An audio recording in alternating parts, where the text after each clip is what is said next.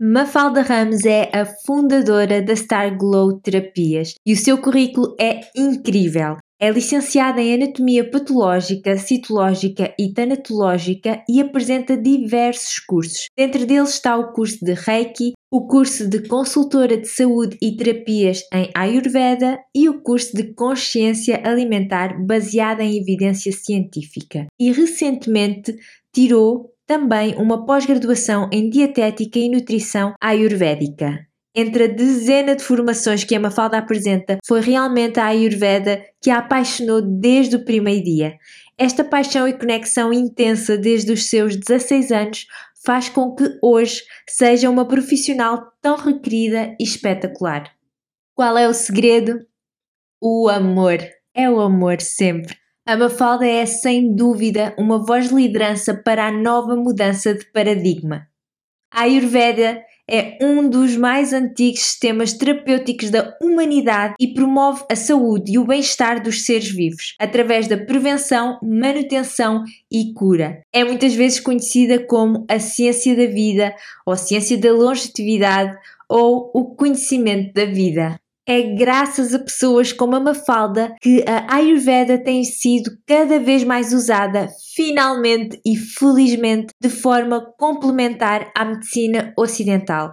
A Mafalda é uma querida, é muito conectada aos cinco elementos da natureza e eu estou muito ansiosa para que tu a conheças. Neste episódio, nós conversamos sobre o que é a Ayurveda, a sua história pessoal e jornada de saúde que a levaram à pura conexão com o seu corpo, os três diferentes doshas e como podes trabalhar o teu, como reequilibrar o teu dosha, como compreender os nossos próprios doshas e o das pessoas que nos rodeiam podem levar a um relacionamento mais feliz, como os teus doshas estão conectados com o teu propósito de vida, como libertamos o que já não nos serve e vivemos o presente conectados com a nossa verdadeira essência, dicas épicas, o segredo do seu sucesso nos negócios e na vida e muito, muito mais. E para tudo o que nós mencionamos no episódio de hoje, podes ir ao vsbritos.com podcast e aceder a todos os links.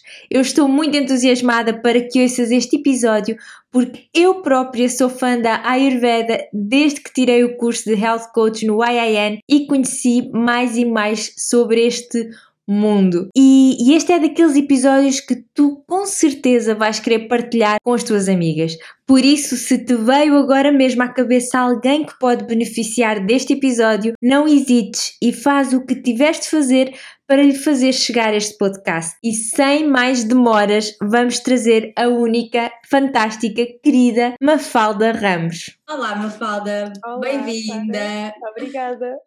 Obrigada eu, muito feliz por teres aceito vir ao VS Podcast, por várias razões, mas uma delas é porque vais ser a primeira a trazer um tema tão importante e tão apaixonante que é a Ayurveda, não é?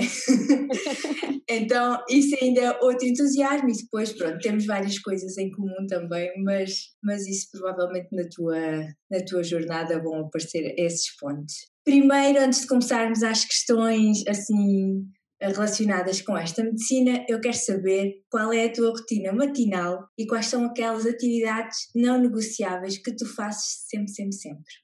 Então, a minha rotina matinal começa. É, há uma coisa que não é negociável, não só porque eu tenho um cão e ele tem que passear e tem grandes doses de energia, portanto, eh, ele tem mesmo que, fazer passeios grandes, não é? E também porque ajuda-me muito a reconectar e a começar o dia. Imagina, há dias que eu uh, não faço a minha atividade física, que eventualmente às vezes até não preparo grande coisa para o pequeno almoço e bebo só um chá ou uma cevada, mas a coisa que não pode faltar é o passeio, na cam é a caminhada na montanha. e isso não é, não é mesmo negociável, é mesmo é como um banho, sabes? É mesmo assim uma, uma limpeza da alma, quer faça chuva, quer faça sol. Pronto, e ele agradece porque, porque também usufrui bastante desses passeios. E assim, dentro da minha rotina matinal, a outra coisa que não é negociável é beber um copo de água morna. Às vezes tem gotinhas de limão, outras vezes não. Mas talvez pelo facto de eu ter diabetes, eu, eu acho que isto começou mais de, quando me foi diagnosticada a diabetes. Eu acordo sempre com a boca super seca. Então parece que o meu corpo nem reage bem se eu ingerir outra coisa qualquer antes daquele copinho de água Portanto, tenho mesmo esta necessidade de hidratação e sinto que me põe o corpo a mexer também. E depois há uma série de outras coisas que eu faço que eu acho que não são negociáveis, mas, mas eu acho que estão incluídas na, na, na caminhada. Passar um, uns minutos em silêncio, a respirar o ar puro, sabes? Aquelas coisas todas. Mas eu acho que isso está tudo incluído naquilo que eu estava a dizer há pouco, daquela reconexão matinal que é mesmo essencial. Mas diz posso... algumas coisas, porque é importante, porque há pessoas que simplesmente vão andar e acho que não se reconectam. Portanto, o que é que tu fazes? Respiras? Ai, olha, eu basicamente, eu, eu, um destes dias levei uma amiga minha comigo, que ela mora aqui perto, e quando e nós vamos de carro até lá, e apesar de ser muito perto, mas pronto, ou seja, é muito perto de carro, mas é muito longe a pé. Uh, e quando nós chegámos lá e abrimos as portas, ela disse: Uau, onde é que tu me trouxeste? Sabes, parecia que estávamos num mundo completamente à parte. Portanto, eu acho que a reconexão começa logo ali. É que nós vivemos tão assoberbados de ruído e barulho e, e, eu não vivo na cidade, mas, mas existem barulhos normalmente, existem carros, existem os vizinhos, existem pronto, montes de coisas e realmente quando tu chegas ali, eu acho que a reconexão começa logo ali, que é, uau, eu faço parte disto, sabes? É, é tipo um, um remembering uh, da, daquilo. Uh, e depois é, é muito, eu também uso muito a, a caminhada consciente, ou seja, o estarmos a caminhar, estarmos a sentir uh, o chão debaixo de nós, ainda que pronto, estejamos de, às vezes descalço, mas não ando muito descalça porque o chão é muito irregular e tem muitas pedras, mas eu acho que essa parte da caminhada consciente também ajuda bastante, ou seja, basicamente a partir do momento em que eu saio do carro e chego àquele sítio, é tudo não sei, não te sei explicar, tudo se torna mais consciente. E depois é, é impossível ficares indiferente, porque os passarinhos cantam por todos os lados, a própria brisa é diferente, quando, mesmo quando está a chover, eu acho acho super divertido. Tu estás a caminhar e depois quando passas por baixo de uma árvore e, e o vento bate ao mesmo tempo, não é? De repente, cai-te uma grande carga de água em cima, porque era aquela, era aquela água que estava presa nas folhas e tudo isso eu acho que começa logo aí, é toda a envolvência, o próprio respirar ar puro e depois, depois é muito engraçado que eu acho que isto lá está, nada acontece por acaso, mas este sítio onde eu gosto muito de ir, uh, nós aqui em casa chamamos o sítio bonito. Às vezes, quando estamos a decidir onde é que vamos passear o cão, olha, então onde é que vamos hoje? Vamos ao sítio bonito.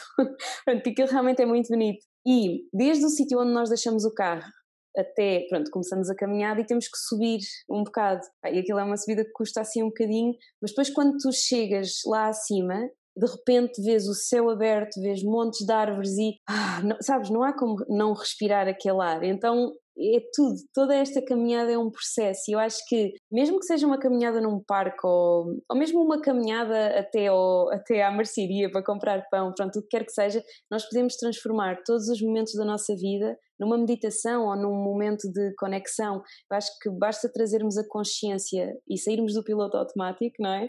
Para conseguirmos absorver aquilo tudo. E então, pronto, não sei o que é que posso dizer mais das caminhadas. Ai, depois quando, agora não tenho conseguido ver porque tem estado muito mau tempo, mas uh, quando vamos à hora do nascer do sol e o céu está limpinho, bem, então aí é um espetáculo, tu ficas mesmo. Um, olha, não sei se já viste aquele filme, o Soul, Sim.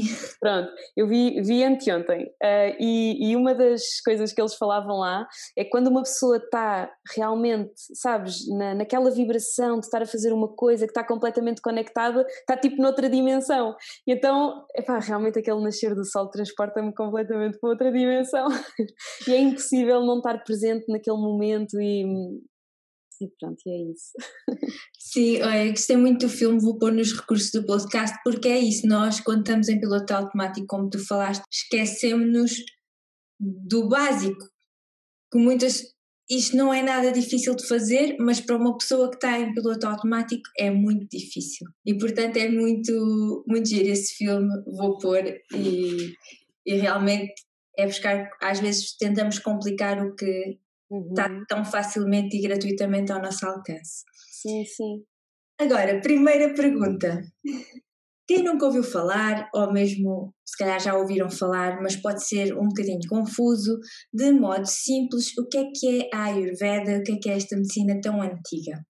Uhum. Olha, então vou aproveitar aquilo que nós estávamos a falar há pouco do piloto automático e de, e de aproveitarmos todos os momentos do nosso dia para transformar isso numa vivência mais consciente e também mais feliz, para dizer o que é que é o, que é que é o Ayurveda é o, o Ayurveda é o conhecimento da vida ou a ciência da vida, pronto. E segundo o Ayurveda, a vida só pode ser chamada vida se for vivida com felicidade. E então e essa felicidade é encontrada também com, com a saúde, acima de tudo com a saúde. E, e eu acho que quando nós vivemos em piloto automático, nós não estamos verdadeiramente a usufruir da vida, não é? E, e às vezes quando, nos, quando paramos e respiramos e, e, olhamos para aquilo que temos à nossa volta, é encontrar esta felicidade em todas essas pequenas coisas que, que nós temos. É a benção de estarmos a respirar, é a facilidade com que nós podemos observar um pôr do sol ou um nascer do sol ou, ou mesmo o facto de sentirmos a chuva,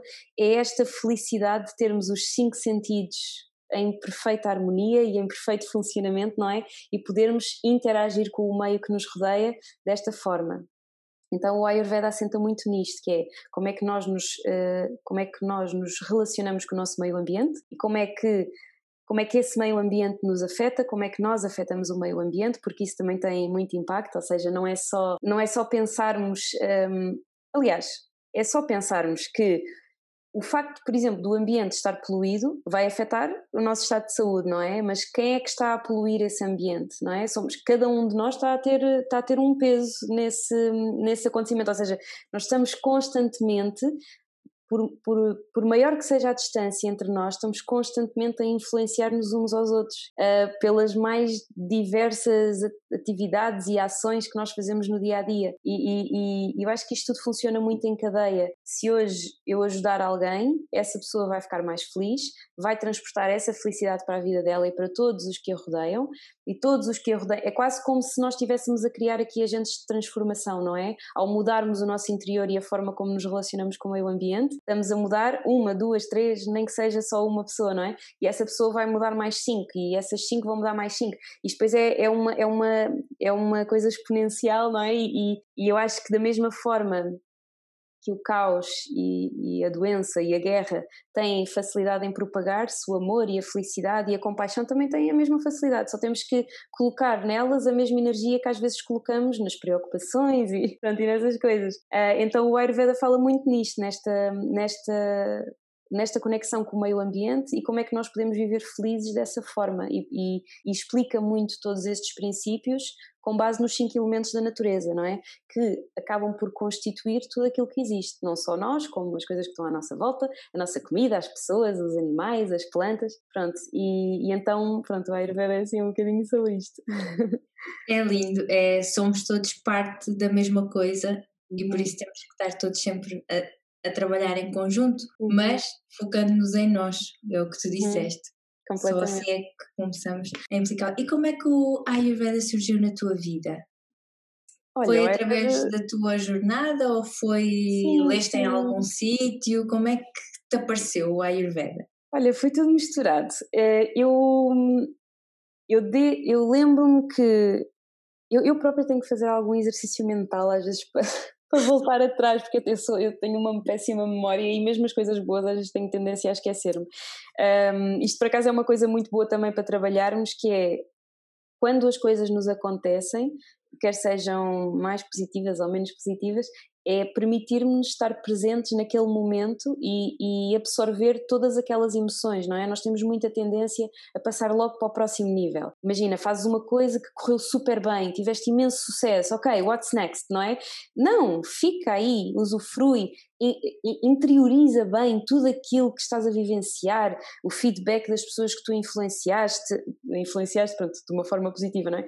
O feedback das pessoas, aquilo que tu estás a sentir, a realização e a felicidade que estás a sentir dentro de ti e, e as coisas não tão boas também devemos vivenciá-las assim, que é, quanto mais não seja para a próxima vez que elas acontecerem nós já termos outro, outro tipo de estrutura para passarmos por elas. Então eu ando a fazer muito esse trabalho no último ano, que é estar mais focada no momento e não não ter aquela tendência que é super vata.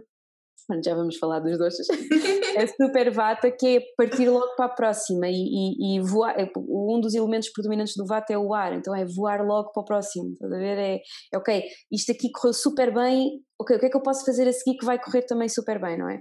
Um, e, e o Ayurveda surgiu na minha vida, eu, eu penso que foi essencialmente depois de me ter sido diagnosticada a diabetes.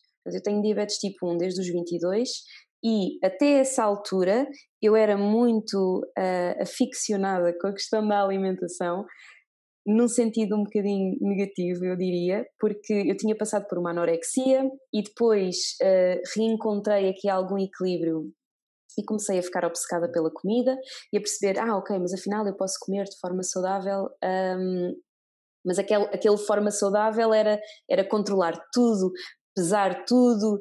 Uh, eu, eu lembro-me, ai, foi, foi, foi, tão engraçado. Quando nós estávamos a fazer Erasmus, eu e a Carolina, aquela amiga que nós temos em comum. Uh, eu vou deixar também o podcast dela uh, aqui nos recursos, porque ela também já falou sobre yoga. Ah, ok, boa.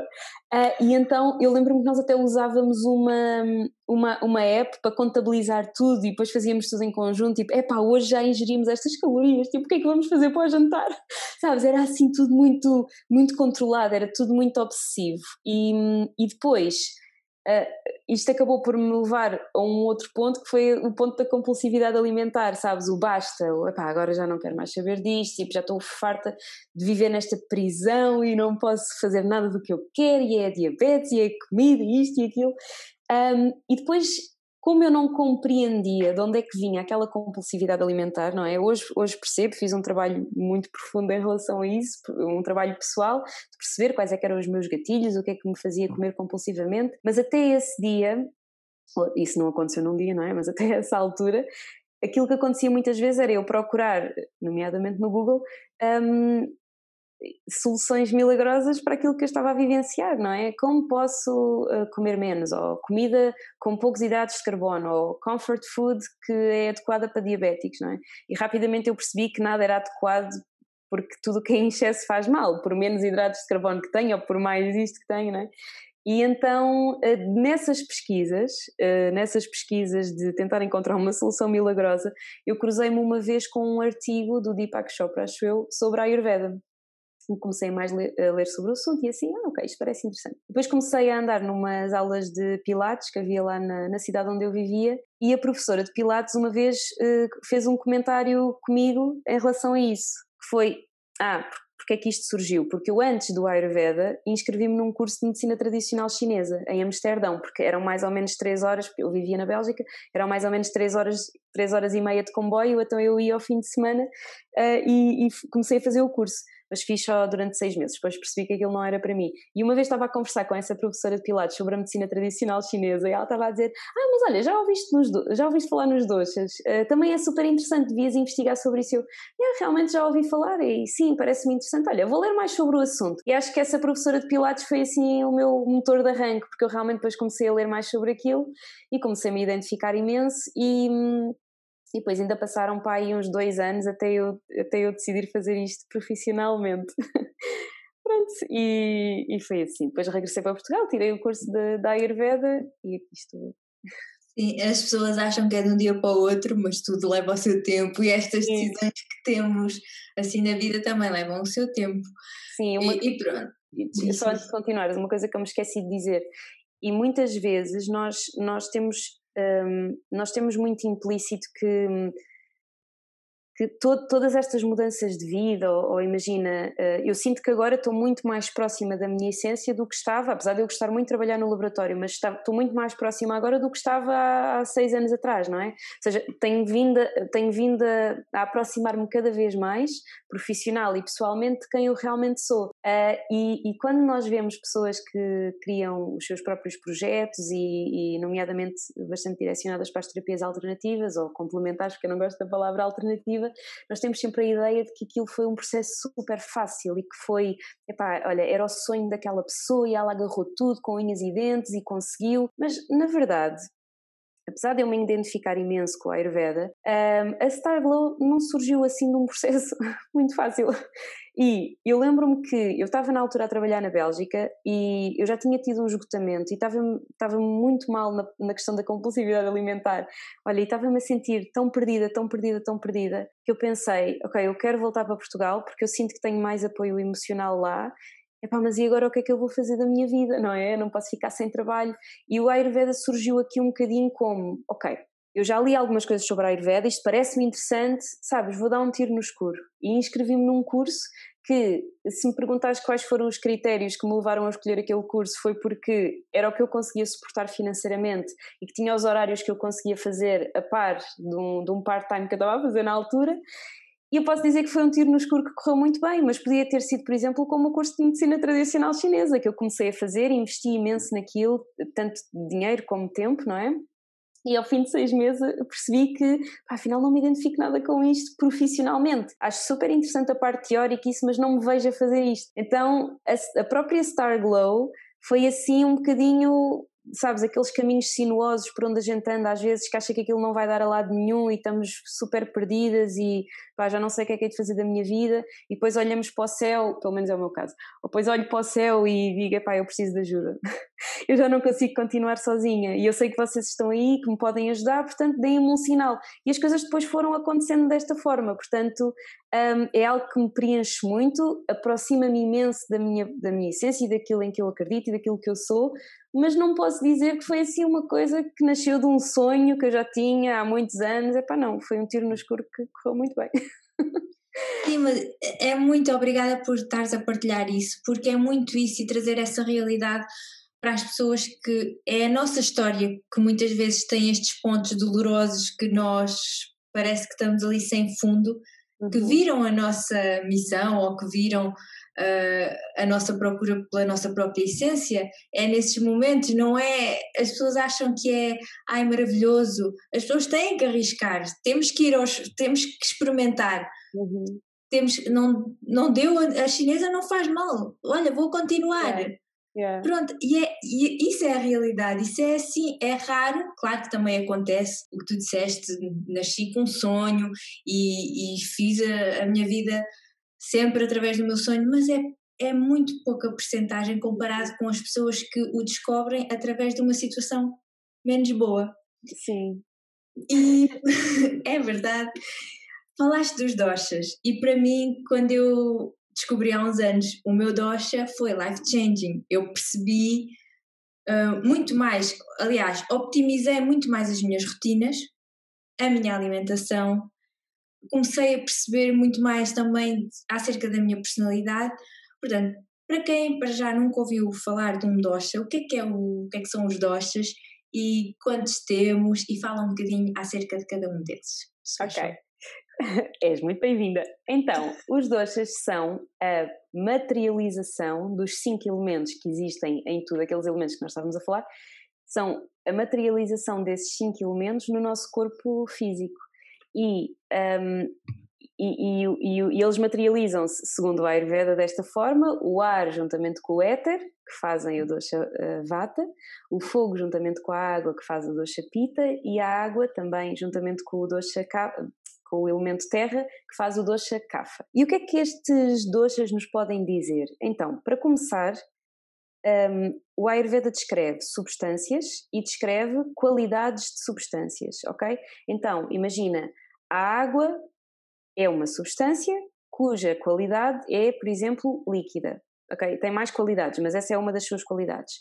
O, o fogo é o, o, uma substância também, é um elemento, mas também é uma substância cujas qualidades são, por exemplo, leve e quente, não é? Então, tudo o que existe é, é uma substância e, uh, está caracterizada de acordo com 20 eh, qualidades que o Ayurveda descreve em pares. Por exemplo, uma coisa ou é leve ou é pesada, ou é seca ou é úmida, ou é líquida ou é sólida, pronto, as coisas estão assim organizadas desta forma.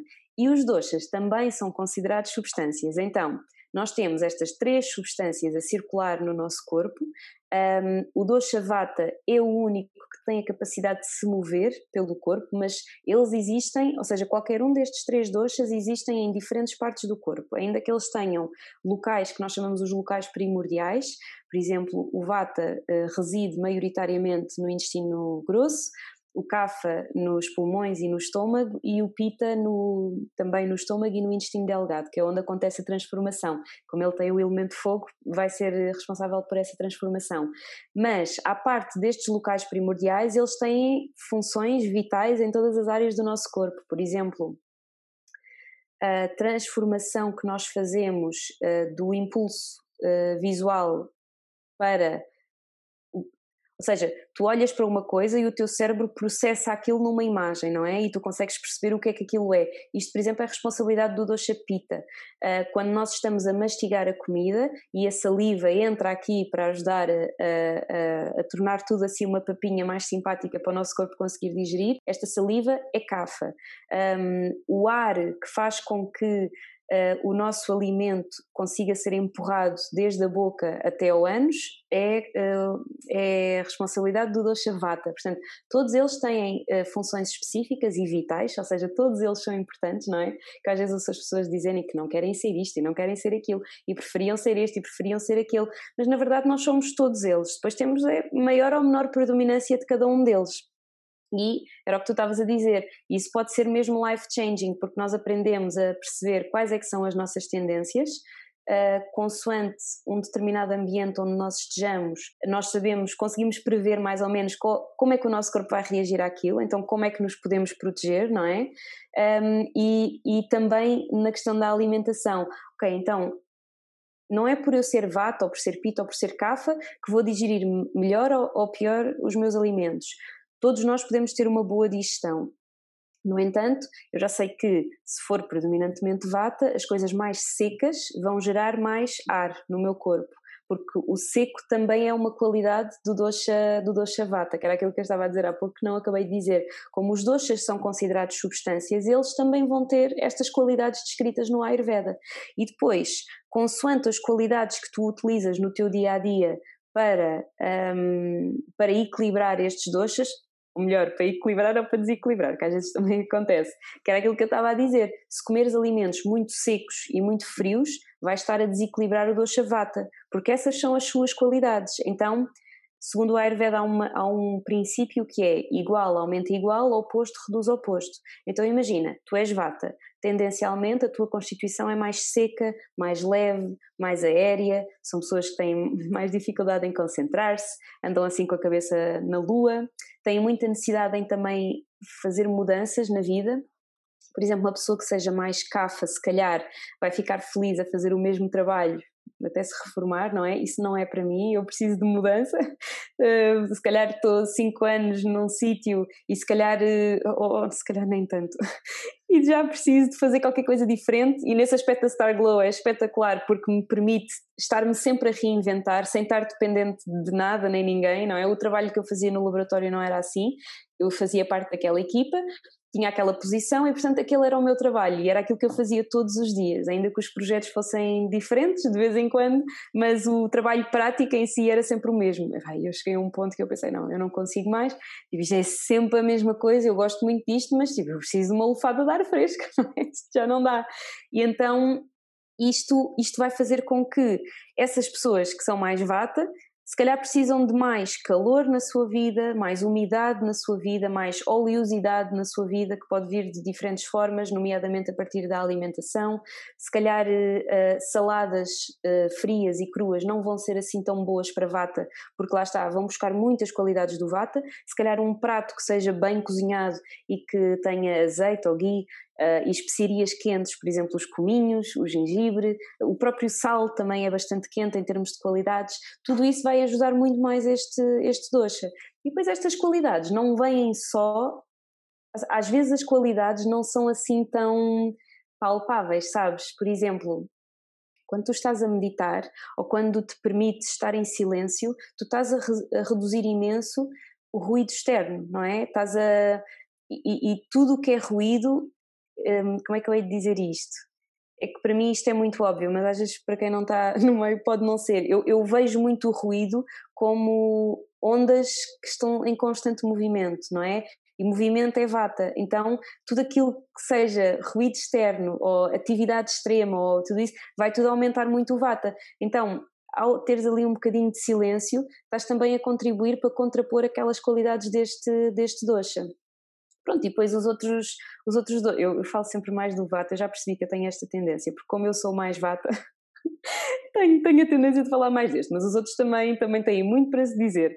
O Pita, como tem o elemento fogo, é responsável pela transformação e, portanto, é naturalmente mais quente, mais aguçado, mais rápido, no sentido em que um, todos os processos de transformação são muito mais. O próprio funcionamento mental. Nós costumamos dizer que os CAFA têm uma memória melhor mas demoram mais tempo a aprender as coisas. Mas os Pita, por exemplo, aprendem super rápido, porque realmente eles são muito perspicazes e, e parece que o cérebro deles está sempre a disparar e tem, tem ali a coisa toda muito funcional. Um, mas como têm o elemento fogo, podem às vezes ceder-se um bocadinho e pronto, arder no próprio fogo, não é?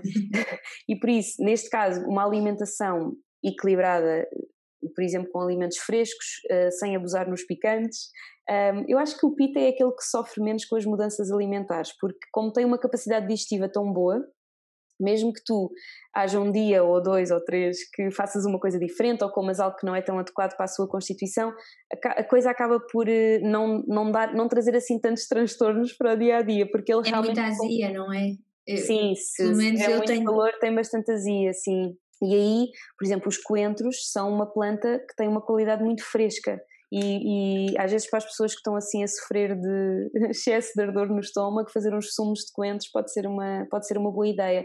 E também beber muita água, porque a água vai apagar o fogo, não é? Eu acho que nós no Ayurveda é tudo tão elementar que uh, não quer dizer que não seja complexo, mas é tudo tão elementar que às vezes nós, se desconstruirmos todas estas qualidades e todas estas coisas, acaba por se tornar bastante fácil de percebermos as coisas. Então, tu tens uma fogueira e essa fogueira está a perder o controle, está a pegar fogo aqui, aqui, aqui. Um bocadinho o que é que os bombeiros fazem, não é? Quando há incêndios, é apagar o fogo com água. Então aqui é um bocadinho o mesmo, ok, estou com excesso de fogo interno, se calhar beber água pode ajudar. E não comer coisas que ainda vão incentivar mais esse fogo, nomeadamente as coisas picantes, não é? Um, e sobre o cafa, o cafa, eu gosto muito de cafa.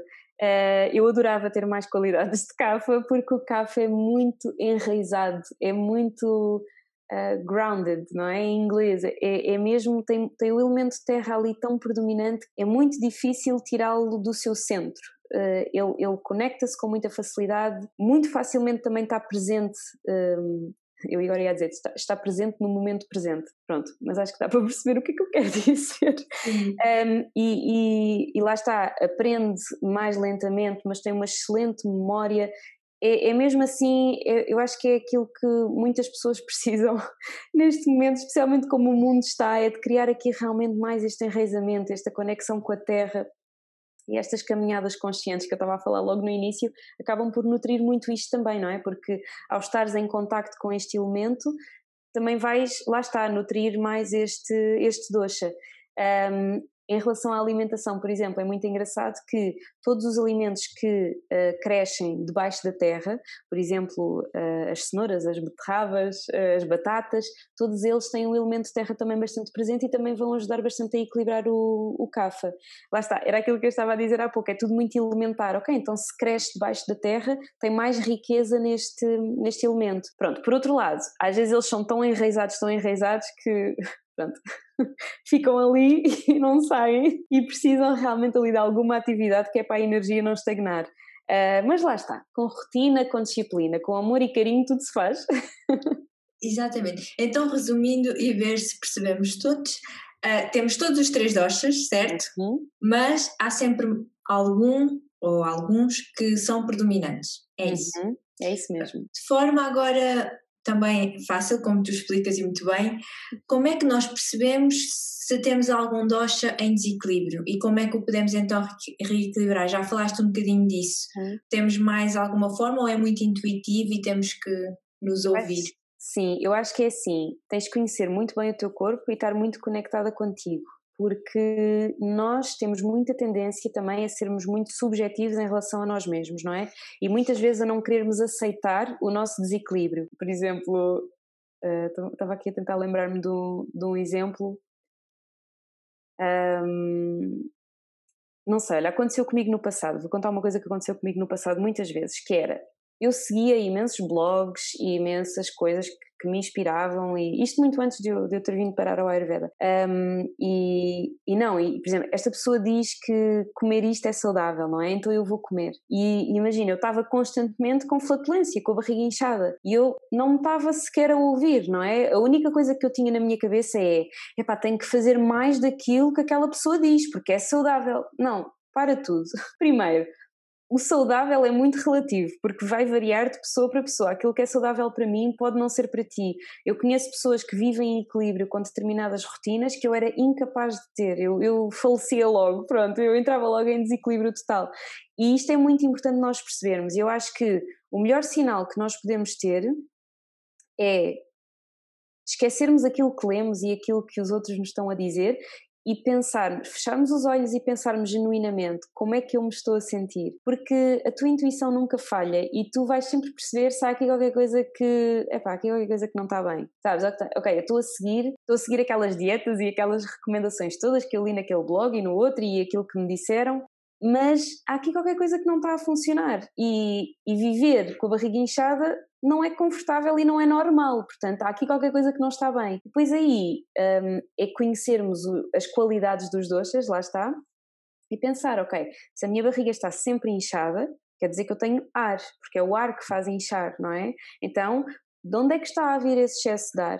Uh, ou de onde é que está a vir esse excesso de vata? Estará a vir do facto de eu ser uma pessoa muito acelerada e nunca ter uh, e nunca, nunca me permitir descansar e pausar? Será que está a vir do facto de eu comer alimentos muito picantes que geram muito ar no meu corpo, além do fogo? Pronto, também geram ar no meu corpo e se calhar tenho que reduzir a quantidade desses alimentos? Será que é porque eu não estou a dormir o suficiente? Porque dormir pouco também aumenta a vata? É um bocadinho termos o conhecimento de todas estas coisas eh, e das qualidades dos próprios doces e, acima de tudo, sentirmos se está certo para nós ou não, não é? E eu acho que o nosso bem-estar é a melhor resposta que nós podemos ter, porque nós até, até mesmo isso às vezes acontece com os médicos. Uh, agora estou a pensar numa coisa, porque nós temos muita tendência de seguir sempre à risca o que os médicos dizem.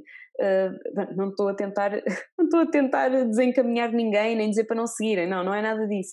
Mas uh, eu lembro-me que há um tempo eu tive uma situação, tive um, um problema inflamatório num tendão e fui à reumatologista e ela receitou-me um anti-inflamatório. E eu, ao fim de quatro dias, estava cheia de dores no estômago sabes? E não, aquilo não está certo para mim. E eu liguei-lhe e disse, doutora, isto não está certo, porque não, é suposto eu estar-me a sentir melhor, não é? Não é suposto eu estar-me a sentir pior. Ela disse, ah não, mas tens que aceitar porque, porque pronto, são os efeitos secundários e isso. E eu acho que nós temos que ir um bocadinho mais fundo que isso e pensar, mas haverá outra forma de fazermos isto?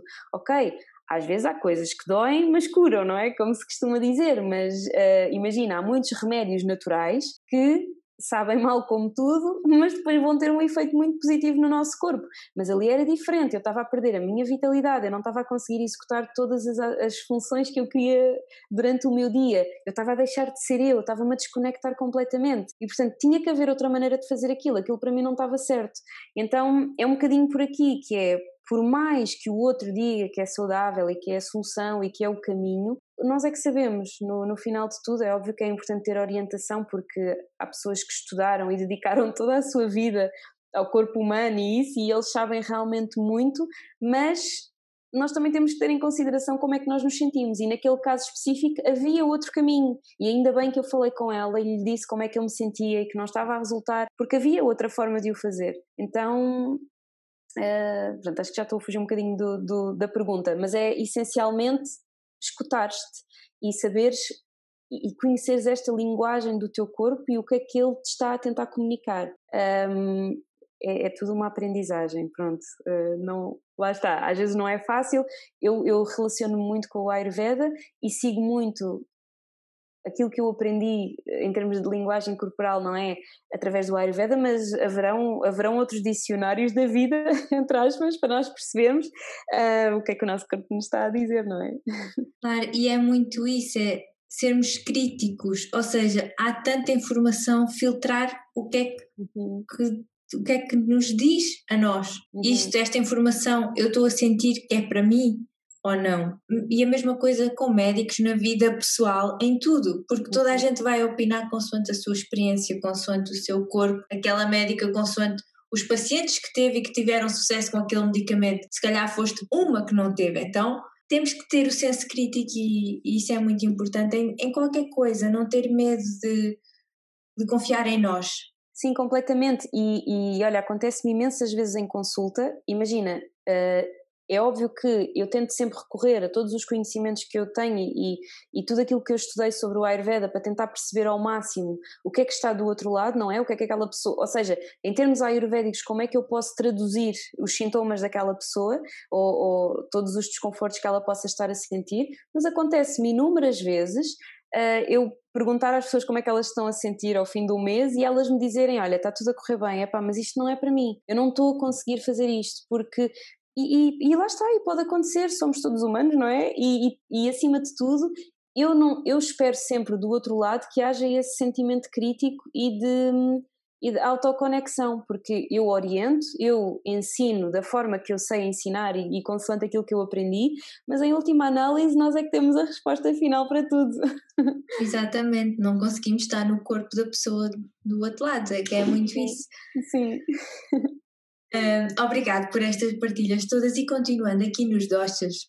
Outra coisa que eu notei muito foi um, as minhas relações. Eu, ao perceber os doces, eu comecei a melhorar as minhas relações.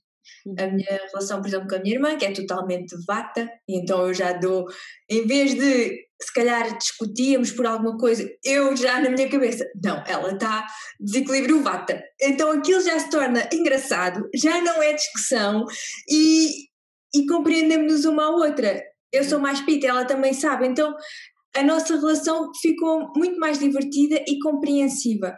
Uhum. A mesma coisa para a minha mãe. Se calhar de antes eu, ai, ela precisa que eu lhe ligue, meu Deus, eu agora já percebi, ela é cafa, ela precisa de sentir o amor. E então melhorou muito uh, as minhas relações em geral. E acho que isto também para os amigos, no trabalho, tu também notaste isso, notas à tua volta. O que é que, que, é que tens a dizer em relação às relações uh, e aos doxas. Sim, olha que nunca me tinham feito essa pergunta, mas eu uso imenso isso que tu estás a dizer no meu dia a dia. Uh, e às vezes, se calhar antigamente, nós comprávamos brigas muito facilmente, não é? E eu acho que conhecer, conhecer os doxas ajuda-nos também muito a, a pôr-nos nos, nos sapatinhos do outro, que é, ok, perante a mesma situação, uma pessoa pita vai responder com muito mais fogo e muito mais agressividade e muito mais, pronto, e uma pessoa vata vai ficar muito mais nervosa, muito mais aérea e desconectada, e uma pessoa cafa se calhar é aquelas que às vezes apetece ir lá abanar os ombros, sabes? Tipo, wake up! Um, e, Minha mãe. Pronto. E eu acho que o Ayurveda ajuda-nos a pormos então nos sapatinhos dessas pessoas e perceber e percebermos o que é que está do outro lado e que nós não encaramos a mesma situação todos da mesma forma e e eu acho que o mais bonito disto tudo é que, em vez de nós uh, reagirmos com base na nossa necessidade, respondemos mais com base na necessidade do outro. Por exemplo, epá, uh, ela está a responder desta forma super agressiva, está a precisar, se calhar o meu papel aqui não é alimentar esta discussão, mas sim refrescar, porque ela está com muito fogo, não é? Refrescar um bocadinho aqui a situação.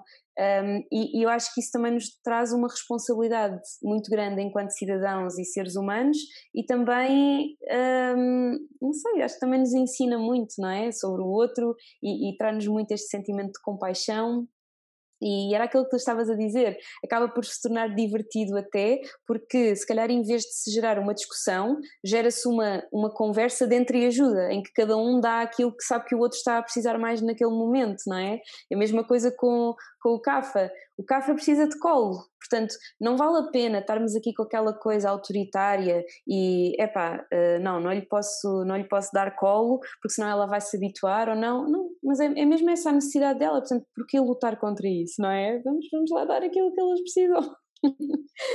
E, e sim, as relações melhoram, melhoram imenso quando nós conhecemos todas estas características. Muda, para mim foi uma compreensão de tantas coisas que eu estou tão feliz de estás aqui hoje a partilhar. Este... Ai, que bom!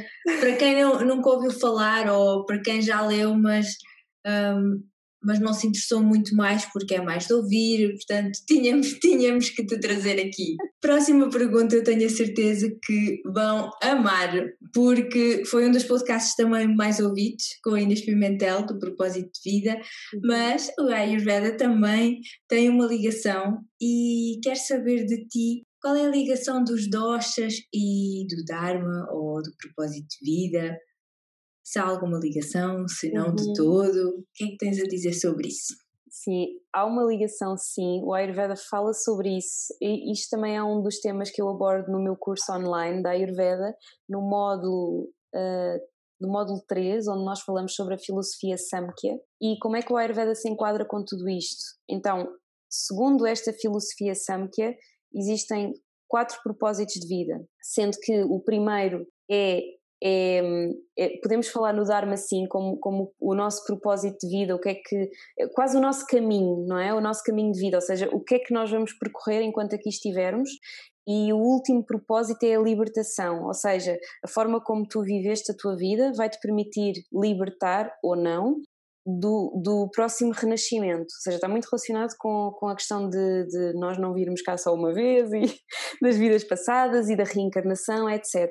E como é que o Ayurveda vê isto? O Ayurveda vê isto como tu só consegues fazer o teu Dharma e alcançar a libertação se efetivamente tu tiveres uh, saúde e tiveres estrutura física e emocional para isso. E aqui voltamos outra vez ao mesmo, que é como é que nós podemos obter saúde? Nós podemos obter saúde e longevidade compreendendo o nosso corpo, compreendendo os doxas, dando-lhes o que eles precisam, uh, mantendo-os em equilíbrio, não é? Para eles não gerarem doença, e é um bocadinho por aí. Até há uma coisa muito bonita que uma vez uma professora me disse no, no curso que eu fiz de quando, quando tirei o curso de terapeuta, que foi uh, que ela perguntou-nos. Uh, qual é que vocês acham que é um dos maiores propósitos do Ayurveda? É nós termos uma vida o mais longa possível para podermos cumprir todos os nossos propósitos, não é? E, e, podermos alcançar todas as nossas realizações para não termos que cá voltar. Pronto, pronto, se calhar uma pessoa, há pessoas que cumprem o seu propósito em 5 dias, não é? Há bebés que, que, morrem prematuramente, há pessoas que morrem aos 20 anos, aos 50, aos 40 e, e eventualmente terão cumprido o seu propósito naquela vida ou se calhar até nem vão ter que voltar cá mais, não é? Mas uh, mas se tu tiveres muitas coisas para resolver em termos de alma, não é? Quanto mais anos estiveres aqui, mais vais conseguir resolver, mais vais conseguir fazer. Uh, e então é, é, esta a relação do, do Ayurveda com o Dharma. E os doshas têm alguma influência com a missão da pessoa? Imagina, o Vata é, é muito criativo, Uhum. O, o, Pita é mais líder. Isso, achas que facilita a escolha da pessoa quando está confusa no seu na sua profissão, há muita gente que quer decidir o seu propósito de vida uhum. e precisa decidir isso. É uma coisa muito engraçada, não sei se te acontece também, mas chegam até ti e dizem: Eu não sei, eu sei que tenho um propósito de vida, mas eu não sei qual é o meu propósito de vida. Não, por acaso, nunca, sim, por acaso nunca me aconteceu em consulta porque não é bem o. Quer dizer, eu falo sobretudo nas consultas, não é? Mas imagina, os meus serviços não são, não são propriamente os serviços que uma pessoa procura para obter essa resposta, não é? É mais para obter uh, um estilo de vida saudável e saber como se alimentar e isso. Mas sim, essa questão às vezes, às vezes vem, vem à baila, como se costuma dizer. Eu acho que nós não temos só um propósito. Eu acho que o nosso, o nosso maior propósito é é estarmos ligados ao nosso coração e à nossa alma e sabermos a cada momento o que é que ela precisa para evoluir. E num dia pode ser uh, trabalhar num supermercado, no outro dia pode ser uh, estar a fazer voluntariado, no outro dia pode ser uh, ser terapeuta e ajudar os outros na sua jornada em termos de saúde, não é? Portanto, eu acho que o propósito pode mudar, aliás, o propósito vai mudando, ou então há mais do que um propósito, ou então agora estou a pensar naquilo que eu estava a dizer há pouco que hum, estávamos a falar dos quatro propósitos de vida segundo, segundo a filosofia Samkhya, que é, se calhar, tu vais tendo vários dharmas ao longo da tua vida para te aproximares cada vez mais de moksha, da libertação, não é? Então, se calhar é isso, se calhar temos vários propósitos e vamos, ele, ele não, eles não vão mudando, mas vão sendo um, accomplished, vão sendo, como é que se diz em português? Vão sendo alcançados, vão sendo alcançados. Pronto, então eu acho que em termos de propósito, eu vejo muitas coisas dessa forma. O propósito não é sempre o mesmo e não temos que nos prender muito a essa ideia, é mais um, ok, eu estou aqui hoje, o que é que tens para mim, não é? O que é, como é que eu posso servir hoje? Como é que eu me posso conectar cada vez mais comigo mesma para estar mais ao serviço do próximo hoje? É um bocadinho por aí. E em relação aos, aos doxas, eu acho que sim. Portanto, a Ayurveda diz-nos que a nossa constituição original, ou seja, esta percentagem de doxas que nós temos, eh, que varia de pessoa para pessoa, sermos mais vata, mais pita, mais kafa, ou mais kafa e pita, kafa e vata, pronto, podem, podem haver vários padrões. E isto é definido no momento da concepção. E depois é no momento que nós nascemos que isto é, é tipo, o processo é finalizado, por assim dizer. E e pronto, estamos aqui a falar para um público que está relacionado com a espiritualidade e com estes conceitos, e assim nós escolhemos o nosso corpo, escolhemos a nossa família, escolhemos. Um, ou seja, a nossa alma sabe exatamente em que momento da história é que nós tínhamos que nascer para ela poder manifestar aquilo que queria manifestar. E, e, de certa forma, eu acho que a alma também escolhe os dois, porque ao fim e ao cabo faz parte da nossa constituição física. E por exemplo, o Vata é muito criativo e é também o dosha que tem mais, uh, tem mais facilidade ou, ou, mais tendência para ser mais espiritual, porque lá está, como um dos seus elementos predominantes é o éter ou o espaço, ele facilmente vai andar mais com a cabeça lá em cima no espaço, não é? No espaço, espaço, espaço, tipo universo. Um, e isso faz com que sejam pessoas que, que se calhar um dos seus propósitos acaba por partir muito daqui, por criar esta conexão espiritual, trazer muito aqui esta questão da criatividade uh, e, e, e, por exemplo, os Pita, como tu estavas a dizer, são excelentes líderes e, e imagina, há imensas pessoas que nasceram para liderar muitas coisas, nem que sejam organizações que, que fazem o bem pelo mundo, não é? E, é, e, e, há pessoas que nasceram com a veia de coordenar aquilo tudo e liderar aquilo tudo e, e colocar todas as suas boas intenções a, ao serviço dos outros, não é? Portanto, eu acho que realmente a nossa alma também escolhe a nossa constituição predominante, a nossa prakruti e, e inevitavelmente a nossa constituição em termos de doxas vai ter um impacto muito grande naquilo que nós vamos concretizar, não é? Aquilo que estávamos a falar há pouco, por exemplo, do Vata não se aguentar muito tempo no mesmo sítio. Então, esta, esta coisa da criação, de estar a trazer sempre coisas novas, e é um papel muito importante. E realmente, aquilo que eu sinto neste momento que eu quero trazer ao mundo eu não, não me vejo a fazê-lo se eu fosse, por exemplo, predominantemente CAFA, porque não sei, não sei se te identificas com isso, mas ter um negócio próprio e teres que estar sempre a reinventar para saber como é que vais transmitir a tua mensagem, qual é que vai ser a próxima coisa que tu vais trazer, como é que podes estar ao serviço, isto requer muita muita capacidade de não estar presa no mesmo sítio, não é? Muita abertura também. Epá, nunca me imaginei a fazer isto, pois, mas vou fazer. Se calhar o CAFA não, não iria nunca sair daquele ponto. O CAFA é espetacular para dar, olha, eu acho que o CAFA é mesmo bom, como eu estava a dizer há pouco, nesta, neste momento da humanidade, porque nós precisamos todos de muito colo, sabes? De alguém que nos relembre que vai tudo correr bem e, e, e temos sempre temos sempre um colinho e, um, e, um, e uma palavra de amor onde quer que nós vamos, só temos que a procurar e que estar abertos a recebê-la.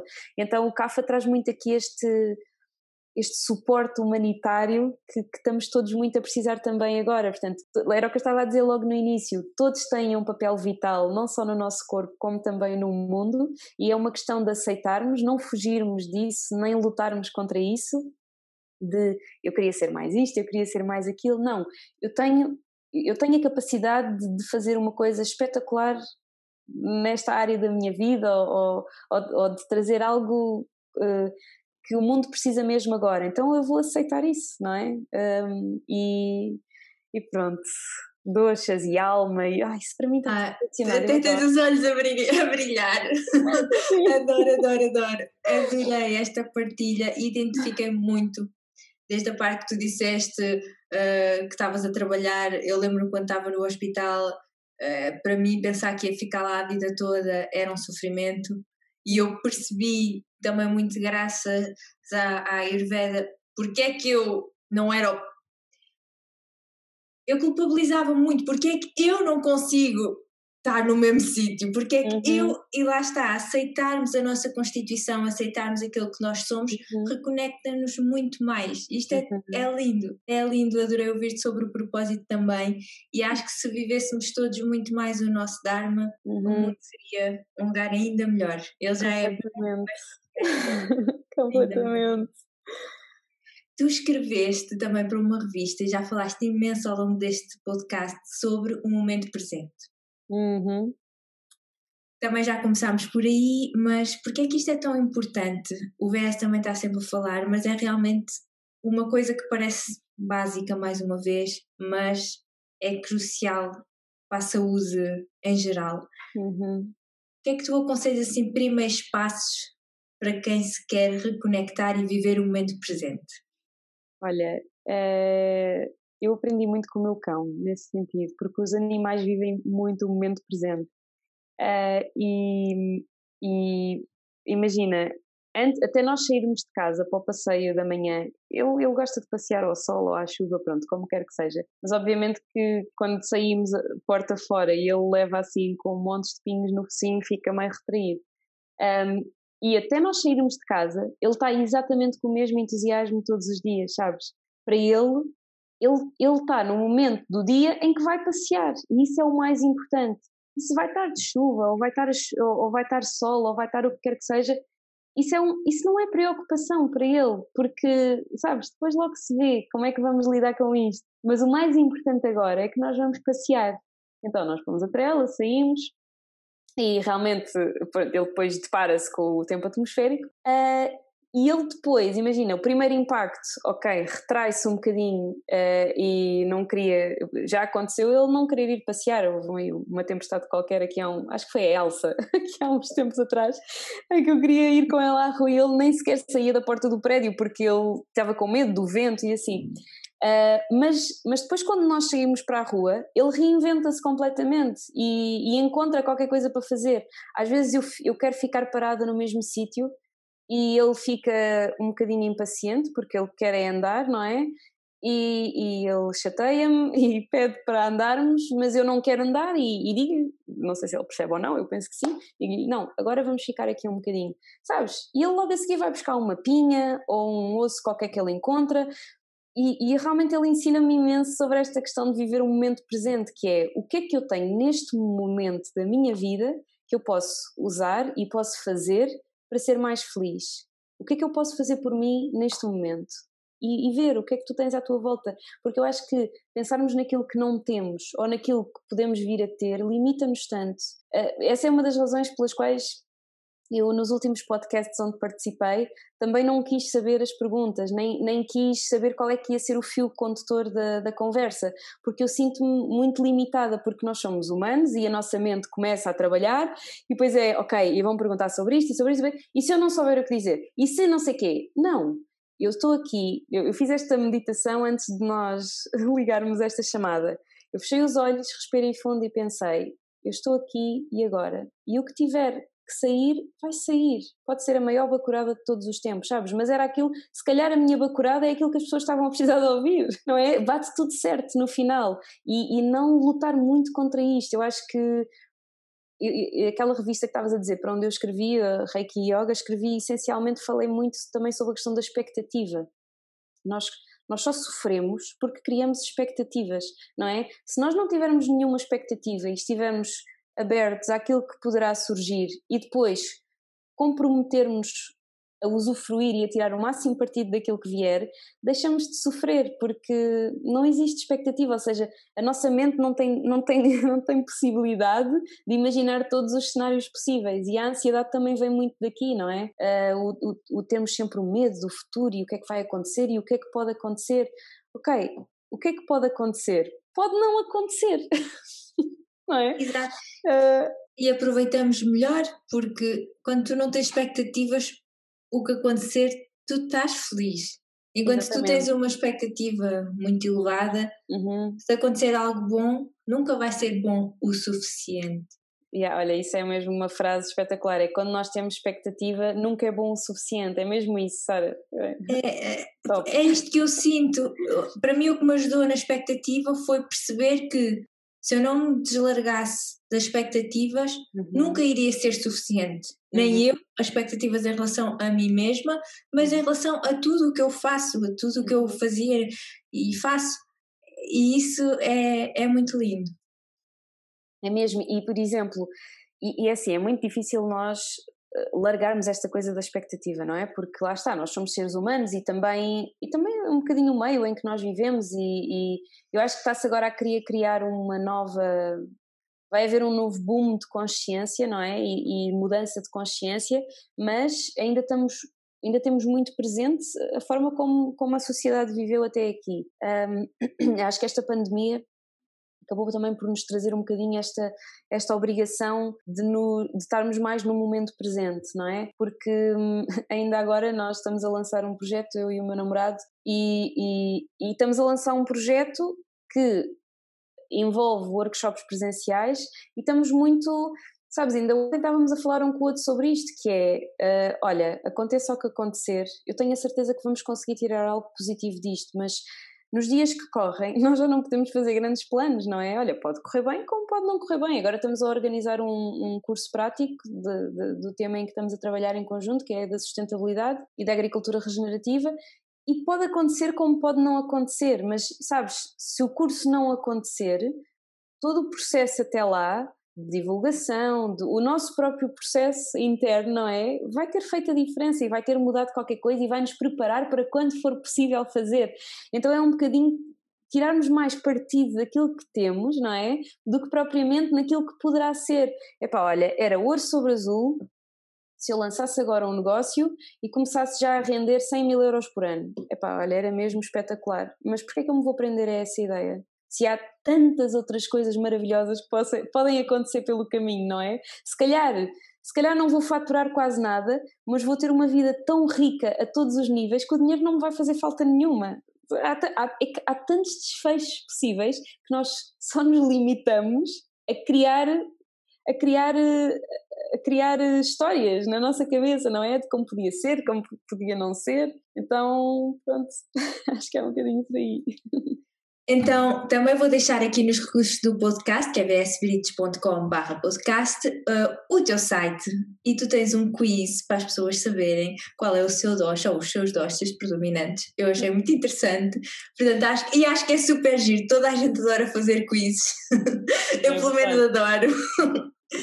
e, e última questão antes de todas, a conversa foi super interessante, muito obrigada, adorei. É, obrigada eu, também estou a gostar muito.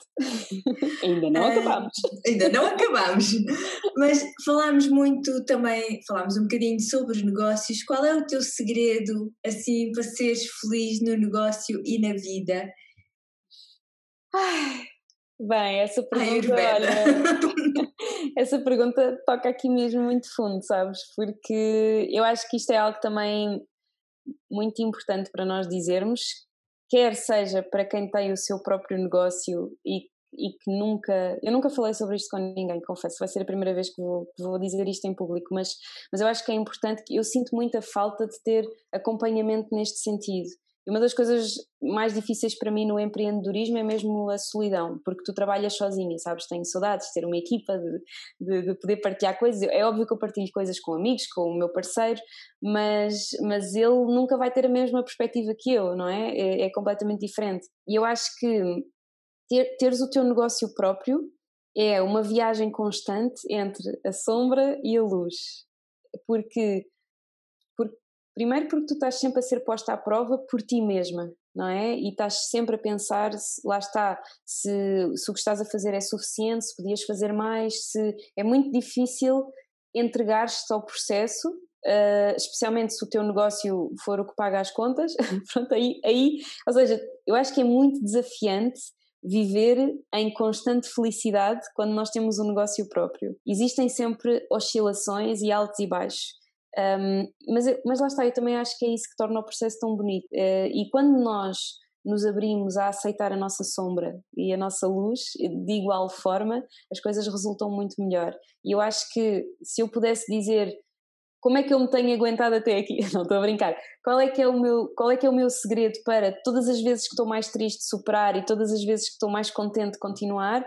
É mesmo reconhecer que há sombra e luz dentro de mim e se o meu negócio é o reflexo de quem eu sou, também vai ter sombra e também vai ter luz, não é? Então, já houveram muitas noites, eu acho que isto deve acontecer com todos os empreendedores, portanto, não, não, não vale a pena estarmos a esconder isso, não é? Mas eu já tive muitas noites da minha vida que eu passei a chorar e pensei que já não queria continuar a fazer isto, sabes? Porque era demais e eu não aguentava uh, e porque achava que não era suficiente e o que é que eu ando aqui a fazer, sabes? Todas aquelas questões de quando tu duvidas de ti mesma uh, e, e, e quando tu tens um chefe que faz uma avaliação anual e te dá nota 5, ou mesmo que seja nota 4, todos os anos, tu tens aquele. É quase como se tivesse aquela rede de segurança, tipo, olha, estou a dar o meu melhor e há alguém que me diz que sim, que eu estou a fazer um bom trabalho e que.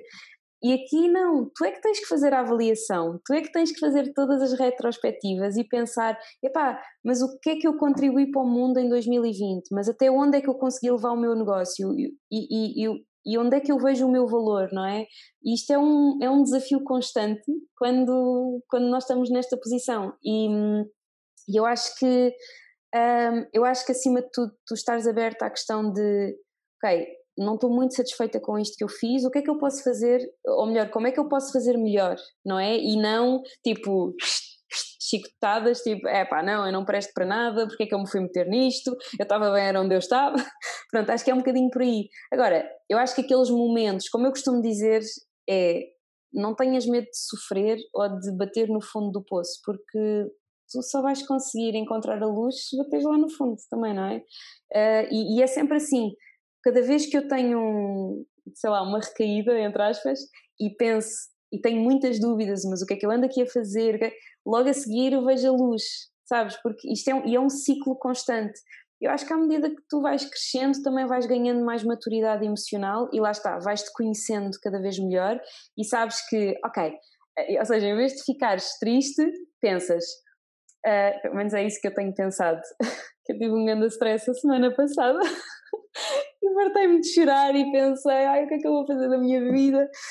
E logo a seguir eu pensei, ok Mafalda, tu neste momento estás na fase do fundo do poço e já sabes que a seguir vais encontrar a luz, portanto confia. Epá, e dois dias depois eu estava cá em cima, sabes, cheia de ideias e reinventei-me e pensei em mil e uma coisas e e é sempre assim, e é aceitar, aceitar que isto são ciclos, que a vida de empreendedor e de quem tem um negócio próprio põe-te à prova todos os dias e nem sempre é fácil, que se te apetecer estar uma semana ou dois meses sem fazer nada, não ganhas, portanto é, uma, é mesmo é um desafio constante, mas que ao mesmo tempo faz-te crescer tanto e faz-te faz-te aprender tanto sobre ti mesma, não é? Eu não sei se tu sentes isso também, mas eu, eu às vezes olho para trás e penso, bem, eu, eu era tipo uma gota no oceano quando, quando, sei lá, há 5 anos atrás ou há 10 anos atrás, não é?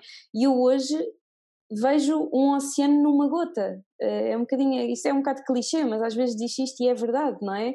E, e, e realmente nós temos tanto potencial como seres humanos, nós podemos fazer tudo aquilo que nós quisermos, não é? Nós estamos vivos, uh, respiramos, portanto, até nós morrermos, nós podemos fazer aquilo que nós quisermos nós temos potencial ilimitado e, e é, é, isso mesmo. Acho que é esse o meu segredo: é não me bloquear, aceitar que tenho fases que estou na sombra e que tenho outras que estou na luz, confiar.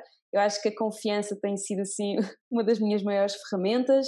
Acontece muitas vezes eu ir eh, ao sítio onde eu vou passear com o meu cão todos os dias de manhã, que eu estava a dizer logo no início, e nesse sítio, no sítio bonito, como nós chamamos, há lá um, um, um bosque é assim uma zona que tem, é muito densa em árvores, portanto, tem muitas, muitas árvores, tem muitos sobreiros. E eu gosto muito de ir a esse sítio, eu digo que é a Floresta Mágica, e eu peço permissão antes de entrar. Às vezes vou com outras pessoas e elas andam, tipo, coisa, e eu, não, não, não, espera, temos pedir autorização antes de entrarmos aqui.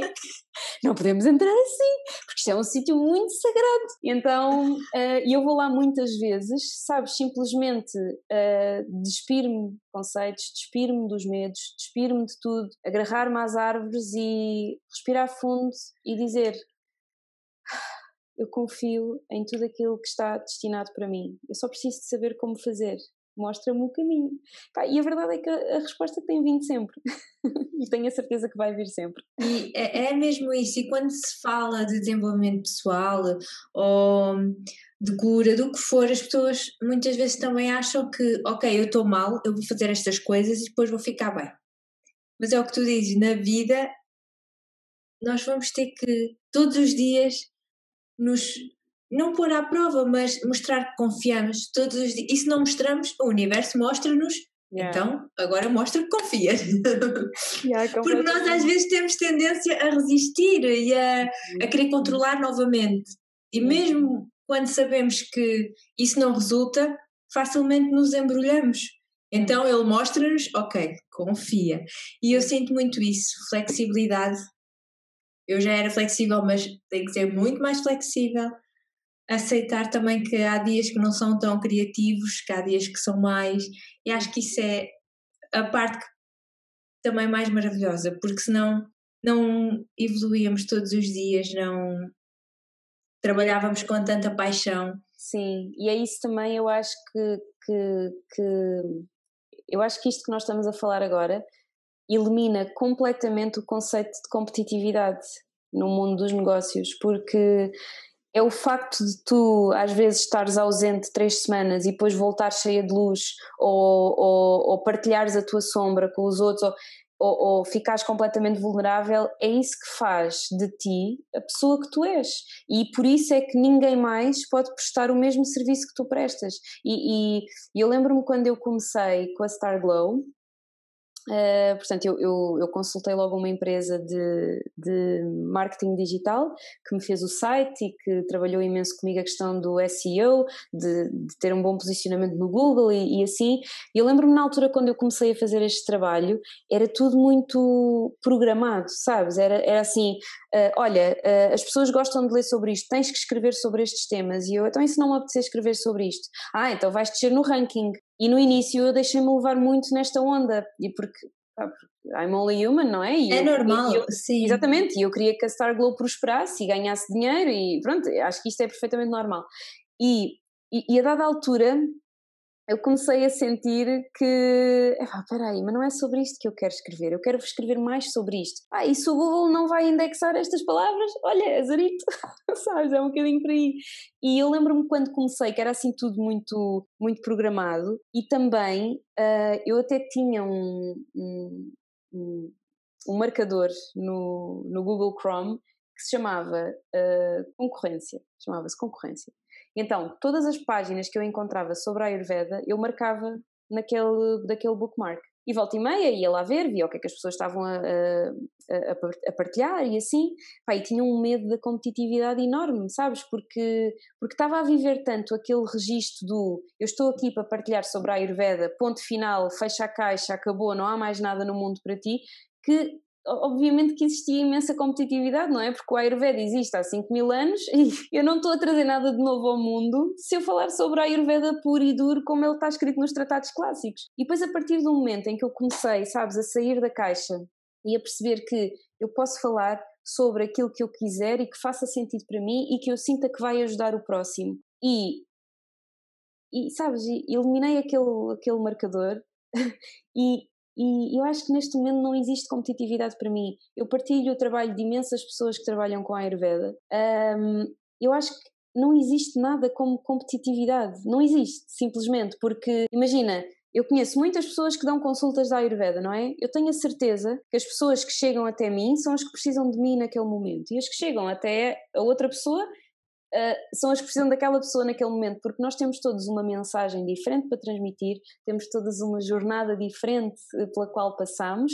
Um, temos todos backgrounds diferentes, não é? E, e eu acho que isto é, não sei, acho que a competitividade é tão limitadora, porque isto é tudo, é muito mais divino do que isso, não é? Eu nem sei pôr isto noutras palavras, mas é mesmo, é, é mesmo aqui também entra um bocadinho esta questão da confiança, que é, sei lá, olha, nem sei dizer isto por outras palavras. Eu acho que nos bloqueia a nossa autenticidade.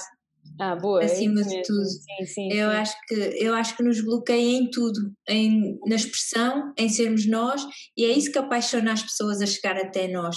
Uhum. Ou seja, a partir do momento em que eu, por exemplo, deixei de ver contas que me, que me não comparava, mas comparava ao trabalho, e às vezes são pessoas que estão no ramo há 20 anos. Não, eu deixei de consumir essas coisas e comecei uhum. a ser eu, tu igualmente. Eu acho que quando fazemos isso, isso vê-se, não é porque é online que essa energia não passa para os outros. Quando tu és tu, o teu brilho passa. Uhum. Isso, e, mas chegar aí, acho que todos passamos por uma parte porque queremos melhorar o nosso trabalho. Então, ah, isso é, faz parte do caminho de, de qualquer pessoa. Mas, como tu disseste, somos todos únicos, temos todos. Olha, até vou buscar a tua professora de Pilates, somos todos uma professora de Pilates para alguém. Ah, completamente, completamente, é isso. E, e, é muito interessante porque eu já tenho tido consultas em que uh, a pessoa chega com determinado sintoma, nós falamos sobre isso durante meia hora e depois estamos duas horas a falar sobre sabes? Algo que nem sequer tem. Quer dizer, para mim tudo tem a ver com a Ayurveda porque tudo está relacionado com esta comunhão uh, de, do ambiente e de nós mesmos e, do, e dos elementos, mas, mas no final do dia não tem nada a ver com. Sei lá, com, com o protocolo, sabes? Por assim dizer, de alguma forma. E aquilo é o que vai curar, eh, não vai curar, mas é o que vai ajudar e guiar aquela pessoa naquele momento, não é? E é um bocadinho por aí. E eu lembro-me, agora só aqui um à parte, quando eu pensei em fazer o curso Ayurveda Online, que, que, criei o ano passado, eu, eu, cada vez que pensava naquele curso tinha muitas dúvidas, tinha muitos medos, epá, não, não vou fazer isto porque já devem haver coisas assim, não sei o quê, pronto. E depois, pensar, e depois cada vez que pensava no curso, sentia-me emocionada. Pronto, esse é o meu sinal de quando nós temos todos vários sinais, não é? O meu sinal de que eu estou a fazer algo alinhado com a minha alma é eu emociono-me logo. Às vezes estou a conversar com alguém, ah, sim, sim, aquele coisa, este e aquilo, e pá, e de repente emociono-me, sabes? E aquilo é, é, é, o meu sinal, pronto, é, foi aquilo que eu aprendi. E, e na altura, várias pessoas me perguntaram as poucas pessoas que sabiam antes de eu lançar o curso, tipo, ai, ah, já viste uh, o que é que há no mercado sobre isto, se há mais cursos online, não sei o quê, e eu respondi, não vi nem vou ver, porque não me interessa, eu, eu, não quero saber, é mesmo isso que estás a dizer, eu não quero saber o que é que há no mercado, porque eu tenho a certeza que não há nada igual ao meu, porque sou eu, porque não há ninguém igual a mim, não é? Então é um bocado por aí. E, e se formos a pensar assim, tudo já foi feito. Nada Sim, hoje em dia é novidade. Se as pessoas acharem que vem com uma novidade bombástica, alguém no mundo yeah. já teve essa ideia, já fez da forma deles, mas ninguém és tu. Yeah, é, é, é, muito isso. Completamente. Mas todo o caminho de, de, de, lá está, evoluirmos e aprendermos, e isso faz parte. Sim. Mas é também a parte mais bonita, eu acho. Sim, e é também, é. respondendo àquela tua pergunta anterior, isto também é um bocadinho o segredo para nos tranquilizar, para nos mantermos focados e conectados com a nossa missão e com aquilo que queremos trazer ao mundo, e isso é, é, é confiar que, que não há aqui melhor ou pior, há, há o que há, não é? Sim. E antes de acabarmos, queria só te perguntar se queres acrescentar mais alguma coisa, se houve alguma coisa que ficou por dizer, se podem te seguir onde tudo o que tu quiseres, o espaço é teu agora os próximos minutinhos, portanto estás à vontade. Ai, muito obrigada. Não, acho que não ficou nada por dizer, uh, porque eu não tinha nenhuma expectativa. portanto, acho que não ficou nada por dizer, não é? Acho que aquilo que dissemos uh, foi aquilo que tinha que ser dito. Agradeço imenso as tuas perguntas, fizeram-me pensar imenso, porque eu acho que quando nós falamos sobre as coisas, encontramos muitas respostas dentro de nós também, não é? Afinal, o que é isto para ti? O que é isto para mim? O que é... E depois eu fico a pensar, realmente, o que é que é isto para mim, não é? Ajuda-nos a sair do piloto automático. E é isso que eu sinto cada vez que alguém me, me, fala comigo ou me pergunta coisas sobre um determinado tema ou, ou participo num podcast ou numa revista ou uma coisa qualquer, é, é mesmo isso, é, é obrigada, tiraste-me do piloto automático e obrigaste-me a estar aqui e a pensar com carinho sobre todas as coisas que, que me perguntaste. Portanto, acho que isso assim, uh, acho que não ficou nada por dizer. E onde é que as pessoas me podem encontrar? Podem me encontrar no meu site, que é www.starglowterapias.pt ou então www.ayurvedica.pt, os dois domínios, pronto, cenas de SEO, os dois domínios vão dar ao mesmo sítio. Uh, e no Instagram é assim onde eu, onde eu tenho estado assim mais ativa, com as stories também e assim, uh, que é Starglow Terapias, desculpa, starglow.terapias. Pronto, e assim são, são esses. Tudo aquilo que eu partilho no Instagram é automaticamente partilhado no Facebook. Mas mesmo em termos de mensagens e tudo, é, é onde eu estou mais ativa é mesmo no, no Instagram. Muito obrigada. Muito Gostei obrigada, muito. Sara. Eu e, também. E pronto, os recursos vão estar todos uh, no blog, no podcast, por isso vou deixar tudo, o teu site, o teu Instagram, tudo o que falámos até aqui, inclusive o filme. Ai, ai, ai, boa, boa. Eu não sei quanto a ti, mas eu aprendo sempre, sempre algo com estas conversas. No início de cada podcast, eu e a Vanessa pedimos para abrir ainda mais a nossa mente e ouvir numa outra perspectiva tudo o que é partilhado no podcast, para nos permitirmos aprender algo novo, mesmo que a nossa voz crítica apareça a querer dizer mas eu já sei isto, mas eu já ouvi isto, mas eu já li isto, ou mas uh, eu nunca ouvi isto. Não! Nós damos-nos permissão de aprender mais, de pensar diferente com as informações que vamos recebendo, mesmo se forem as mesmas, e de evoluir. Esse é o nosso segredo de nos sentirmos sempre eternos estudantes e de aprendermos numa base consistente cada vez mais.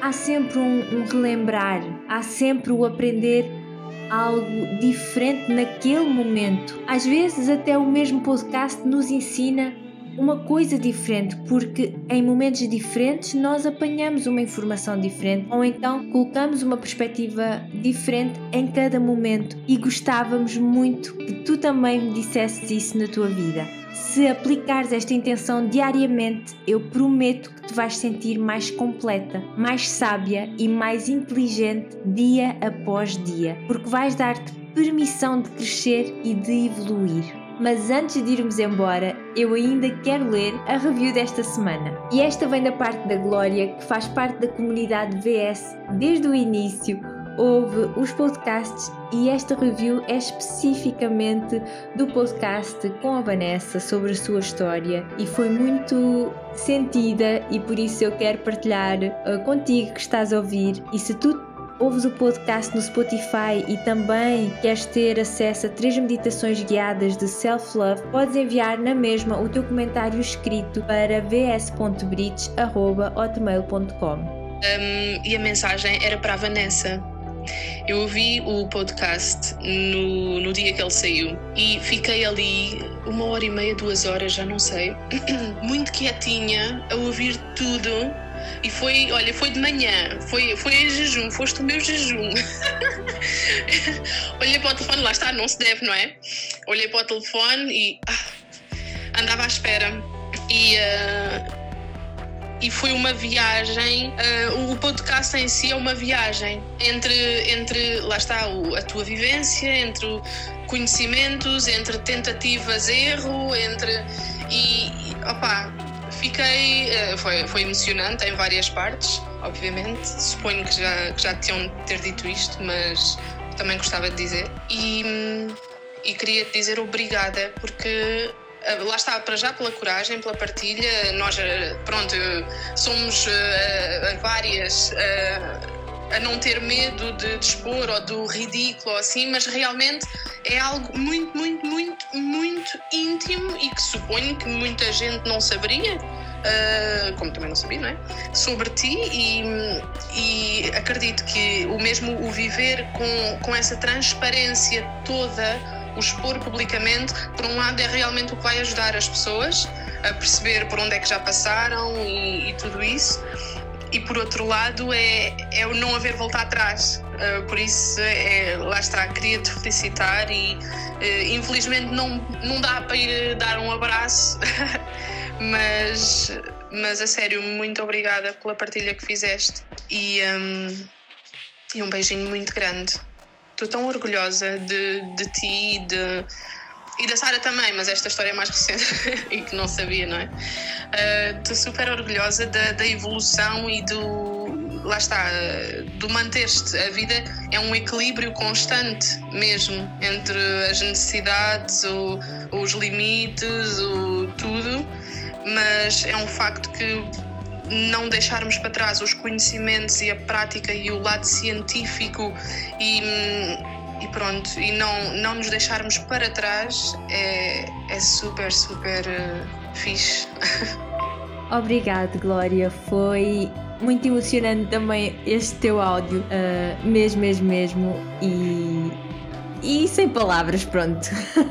E se tu ouves no Apple Podcast, não te esqueças de fazer 5 estrelas e também deixar o teu comentário por lá. E tu já sabes que o poder da comunidade entre ajuda é algo que valorizamos muito no VS.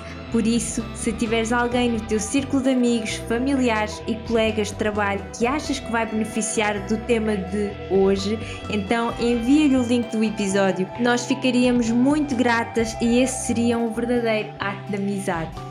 E não te esqueças também que me podes enviar pelo Instagram encontrar em Sara Brites quais as lições que aprendeste neste episódio e quem queres ouvir ser entrevistado no VS Podcast. E só para te relembrar que podes encomendar o teu Gratitude List em vsbrites.com barra da Gratitude List. Temos a cor rosa bebê disponível e este caderno da gratidão já faz parte da rotina matinal de tantos membros da comunidade VS. Então aproveite para agradecer e enviar amor para todas as que estão a implementar o Gratitude List no seu dia a dia e a sentir benefícios de uma prática consistente de calma e gratidão.